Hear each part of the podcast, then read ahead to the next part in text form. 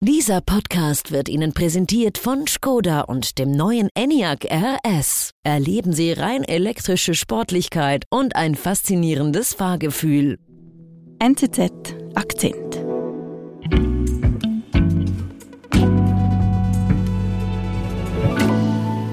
Hallo Karin. Hallo Marlene. Es sind ja wirklich erschütternde Bilder, die uns erreichen aus dem Gazastreifen seit Wochen. Apokalyptisch, Trümmerhaufen, verzweifelte Menschen. Und trotzdem hat man gleichzeitig so ein bisschen den Eindruck, es ist wie eine Blackbox. Man weiß nicht genau, was dort wirklich passiert, was die Menschen erleben. Ja, es ist im Moment sehr schwierig, als Journalistin Einblick zu bekommen. Mhm. Was wir versuchen als Nahost-Team ist, wir versuchen mit den Menschen im Gazastreifen direkt in Kontakt zu sein. Wir hatten zwei, drei Kontakte, mit denen wir uns regelmäßig auf WhatsApp ausgetauscht haben seit dem Beginn des Krieges. Und das sind wirklich schwer zu ertragende Berichte teilweise.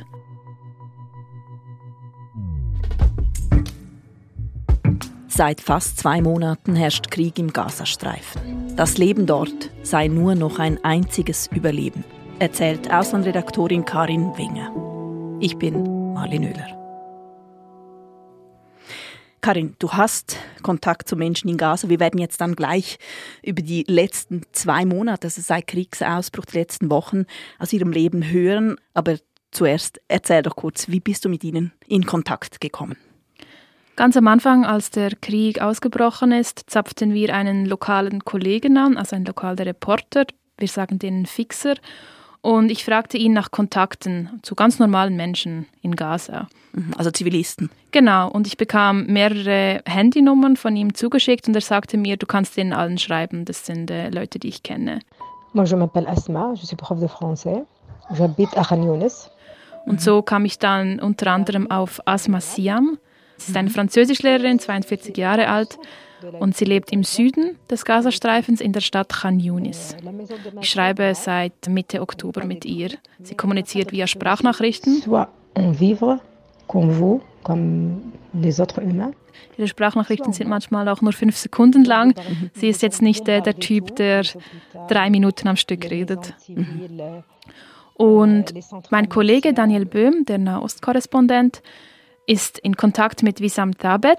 It's how we kill time. Der ist in Gaza-Stadt zu Hause, das ist im Norden des Gazastreifens. Auch er ist 42 Jahre alt und er arbeitet als Videojournalist und hat auch schon fürs Westschweizer Fernsehen gearbeitet.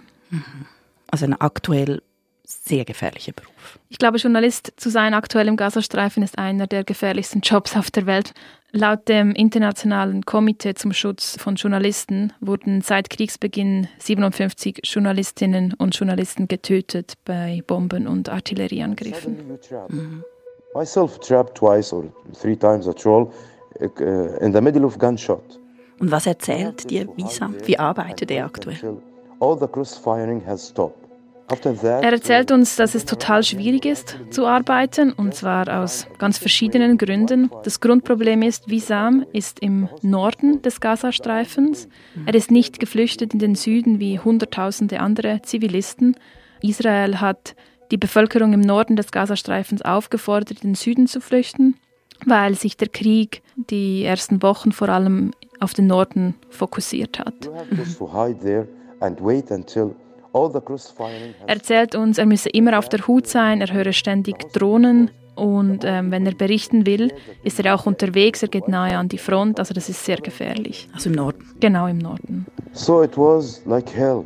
You have to run like for 50 days. It was a long marathon, to be honest. Und dazu kommt auch, dass es kaum Benzin oder Diesel mehr gibt im Gazastreifen und deshalb auch keine Autos mehr unterwegs sind oder nur noch sehr wenige. No cars, die Straßen sind beschädigt von den ganzen Bombenangriffen. Das heißt, Wisam ist sehr oft zu Fuß unterwegs. Einmal hat er uns erzählt, dass er an manchen Tagen neun bis zwölf Kilometer zu Fuß gehe, von Ort zu Ort. Und dabei schleppt er auch sein ganzes Equipment mit, die Kamera, den Rucksack und natürlich trägt er immer seine schwere Schutzweste. Hm. Und es kommt noch hinzu, er muss sein Material dann auch noch in die Außenwelt bringen. Und das ist ein Problem, weil im Gazastreifen fällt das Internet immer wieder aus. Das ist so, weil die Telekommunikationsinfrastruktur einerseits auch getroffen wurde, Teile davon zumindest. Und das mhm. andere Problem ist, dass die Internetbetreiber kein Diesel oder sehr wenig Diesel haben, um ihre Stromgeneratoren für die Server zu betreiben. Also du beschreibst einen sehr gefährlichen Arbeitsalltag. Warum macht er das? Warum hört er nicht auf? Warum er persönlich weitermacht, weiß ich nicht. Wir haben ihn das nicht gefragt, aber ich weiß von anderen lokalen Journalistinnen und Journalisten und ich gehe davon aus, dass es für Wisam wahrscheinlich das Gleiche ist. Sie wollen, dass die Weltöffentlichkeit erfahrt, was passiert im Gazastreifen. Sie wollen Zeugen sein, das Leid der Zivilbevölkerung, das alles dokumentieren. Actuellement, il n'y a pas d'école. On peut pas sortir. Und was ist mit Asma, der Französischlehrerin? Ich nehme an, Französisch lernen ist im Moment in Gaza keine Priorität. Nein, natürlich nicht. Der Gazastreifen, der Alltag dort ist quasi komplett zum Erliegen gekommen. Also die Schulen sind auch geschlossen und Asma kann dementsprechend auch nicht arbeiten natürlich. Mhm. Sie geht sowieso relativ selten vor die Tür, hat sie mir gesagt. Ab und zu abends macht sie einen kurzen Spaziergang. Aber sie erzählt, dass sie das nicht so gerne macht und Asma hat mir gesagt, ihre größte Angst sei, dass sie verletzt werde und dann keine Medikamente finde. Sie wohnt im Süden des Gazastreifens, also dort, wo auch sehr viele andere hingeflüchtet sind. Sie wohnt dort zusammen mit ihren Eltern und ihre jüngere Schwester kam mit ihren Kindern ebenfalls zu ihnen in die Wohnung, weil ihr Quartier früh im Oktober bombardiert wurde. Also Sie haben die aufgenommen? Genau, ja. Mhm. Aber das bedeutet doch auch, das ist jetzt eine große Familie, also man muss zwischendurch raus, auch nur schon um Lebensmittel einzukaufen. Ja, sie sagt mir zwischendurch auch, sie sei rausgegangen in einen Supermarkt vielleicht. Pour euh, les fruits, il a plus. Die ganze Versorgung mit Essen und, und Trinken ist aber sehr schwierig. Der Gazastreifen wurde zu Beginn des Krieges von Israel komplett abgeriegelt was die ganze Lebensmittelversorgung sehr prekär macht. Anfangs erzählte mir Asma jeweils noch, sie habe zum Beispiel Reis, Spaghetti, Tomaten, Zucchini gefunden. Früchte gab es schon sehr, sehr bald nicht mehr, Fleisch ebenfalls nicht. Einmal hat sie relativ freudig gesagt, sie hätte Käse und Konfitüre gefunden. Und seit etwa Ende Oktober allerdings gibt es immer weniger in den Läden von Khan Yunis. Äh, Im November hat sie mir einmal gesagt, sie habe nicht einmal mehr Brot gefunden an einem Tag. Weil es kommen auch keine Hilfslieferungen wirklich in den Gazastreifen. Israel lässt ab und zu Lastwagen passieren an der südlichen Grenze bei Rafah mit Hilfsgü also Lastwagen mit Hilfsgütern. Mhm. Das sind allerdings relativ wenig und das reicht überhaupt nicht aus, um die ganze Bevölkerung des Gazastreifens, das sind 2,3 Millionen Menschen, zu versorgen. Mhm. Deshalb beginnt sich die Familie von Asma auch von ihren Vorräten zu ernähren. Okay.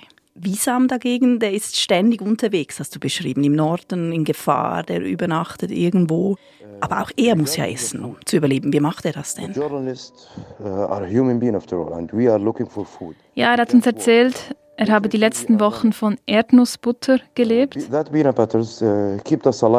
den er vom Roten Kreuz erhalten habe. Und er sagt, das habe wortwörtlich sein Leben gerettet, diese Erdnussbutter. Beim Wasser beschreibt er, dass er überhaupt nicht wählerisch sein kann. Also er sagt, er müsse trinken, was immer er findet. Ähm, die Wasserversorgung ist im ganzen Gazastreifen ein großes Problem. Die UNO warnte Mitte November auch vor dem Ausbruch von Infektionskrankheiten. Don't complain about how, is it not clean, is it smelly? Er kann quasi nicht fragen, ob etwas sauber ist oder nicht. Er sagt dann take it or leave it. Also er will halt einfach überleben. Mhm. Take it. Take it or leave it. That's the deal. Da stellt man keine Fragen nach der Trinkwasserqualität. Klar. Ja, dieser äh, Überlebensmodus zeigt sich auch beim Thema Hygiene. Also es gibt kaum mehr fließendes Wasser und Wisam erzählte, dass er sich, egal welchem Wasser er gerade findet, dass er sich damit wäscht, äh, egal ob das sauber ist oder nicht. Seine Kleidung kann er nicht mehr waschen. Er erzählt, dass er nur noch dreckige Jeans hat. they are useless. Und er könne sich auch keine neuen Kleider kaufen, weil gerade im Norden natürlich alle Läden entweder geschlossen oder zerstört sind. you imagine a whole country with with uh, with no uh, any store? There isn't any store here. Could- You could buy a decent pair of jeans. Und wie ist das für Asma? In ihrer Wohnung fließt auch kein Wasser mehr. Schon relativ bald nach Kriegsausbruch gab es kein Wasser und kein Strom mehr. Bonjour. Oui. Sie hat mir kürzlich erzählt, dass sie sich unbedingt duschen wollte und deshalb zu einer von ihren Schwestern gegangen sei, die in Rafah wohnt. Das ist der Ort beim Grenzübergang im Süden. Euh, moi, Also das heißt, um zu duschen, muss Asma das Haus verlassen, trotz der Angst, die sie hat, verletzt zu werden. Ja, und die Situation in Khan Yunis im Süden wird auch immer prekärer, weil da immer mehr Flüchtende aus dem Norden Zuflucht suchen im Süden, da sie ja aufgefordert wurden, von Israel sich dahin zu evakuieren, gibt es immer weniger Platz, die Infrastrukturen sind komplett überlastet. Die UNO beherbergt Hunderttausende von Menschen in ihren Schulen und anderen Gebäuden. Mitte November schon sagte die UNO, dass sich im Durchschnitt in ihren Gebäuden 125 Menschen eine Toilette und 700 Menschen eine Dusche teilten. Unglaublich. Und auch im Süden finden Bombardierungen statt. Asma hat mir auch erzählt, dass ihr Haus einmal fast getroffen wurde. Scheiben sind zersplittert, weil eine Rakete im Nachbarhaus eingeschlagen ist. Das alles, also diese prekäre Situation, die du schilderst im Süden, das ist noch vor der Feuerpause und den jetzigen neuen Kampfhandlungen, richtig? Ja, die Zahlen, die ich eben erwähnte, sind aus dem November, also vor der Feuerpause, als die Geiseln ausgetauscht wurden. Um, Die Situation in Khan Yunis wurde damals schon immer schlechter, also Khan Yunis, wo, wo Asma lebt, weil die Fläche, wo sich die Menschen im Gazastreifen aufhalten können, immer kleiner und kleiner wird.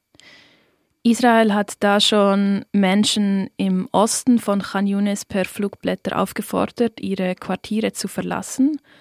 Und da stellt sich halt schon die Frage, wo sie denn hin sollten, denn die Grenzen sind zu, der Norden ist zerstört und der Süden ist schon jetzt komplett überlastet. Das hat auch ein bisschen etwas Zynisches, jetzt mal ganz unabhängig von der Frage nach Schuld und Verantwortlichkeiten in diesem Krieg. Das mag sich für die Menschen in Khan Yunis vermutlich so anfühlen, ja. Und sowieso sagt auch Asma, sie könnte gar nicht weg, weil sie sich um ihre Eltern kümmern muss. Also ihre Eltern sind alt und sie sagt, sie können überhaupt nicht mehr gut gehen, also alleine aus der Wohnung raus sei ein Problem für sie. Des vieux. Ils ne peuvent pas marcher. Wir sind gleich zurück. Der neue rein elektrische Skoda Enyaq RS begeistert mit dynamischer Sportlichkeit, einem selbstsicheren Auftritt und viel Raum für Ihre Abenteuer. Entdecken Sie den Skoda Enyaq RS jetzt auf einer Probefahrt.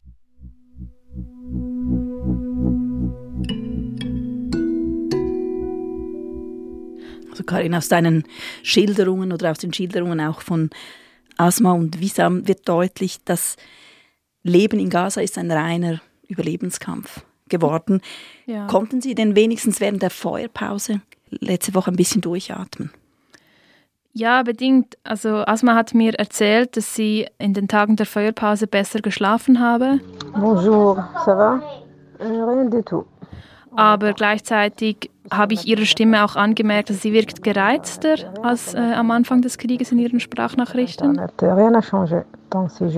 Und sie hat ziemlich deutlich gesagt, weshalb sich nichts verändert an ihren Lebensbedingungen. Sie warte einfach weiter. Hm. Sie ist ausgezehrt, erschöpft nach diesen vielen Wochen. Ich habe ein bisschen das Gefühl, ja.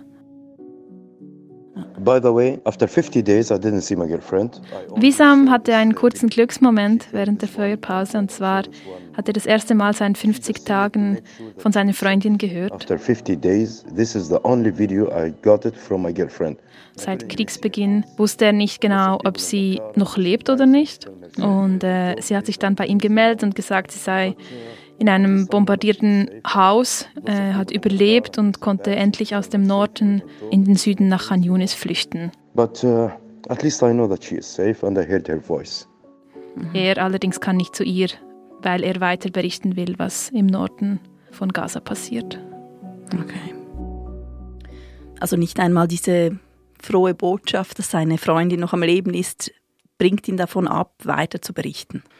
Nein, er will weiter seine Arbeit als Journalist machen. Mhm.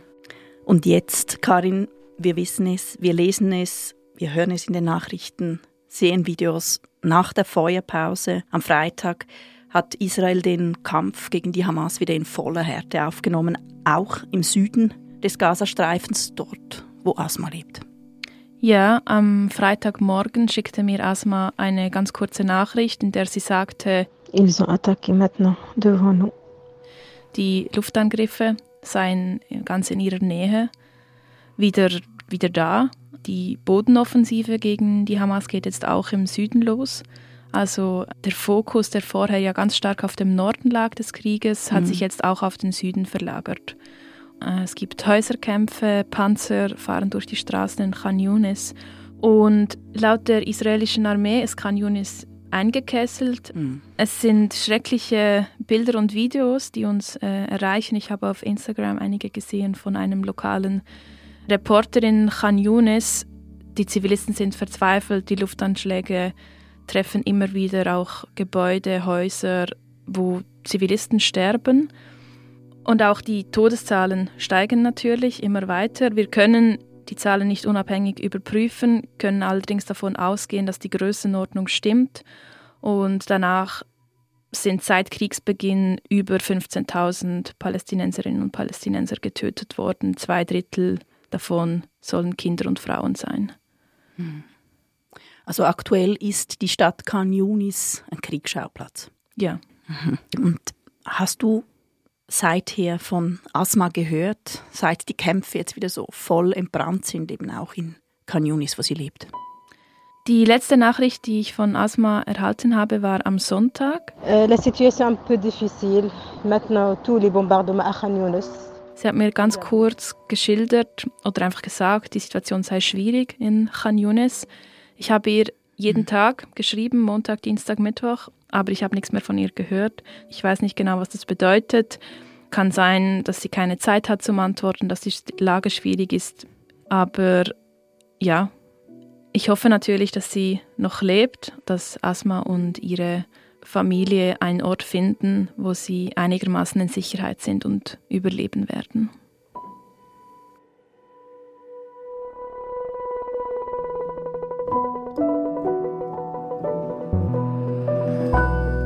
Liebe Karin, ich danke dir, dass du uns von Visam und Asma erzählt hast und ihrem täglichen Überlebenskampf in Gaza. Danke, Karin. Danke fürs Zuhören. Wir halten euch auf dem Laufenden in den Show Notes, falls wir hoffentlich von Asma hören. Das war unser Akzent. Produzent dieser Folge ist Sebastian Panholzer. Ich bin Marlin Oehler. Bis bald.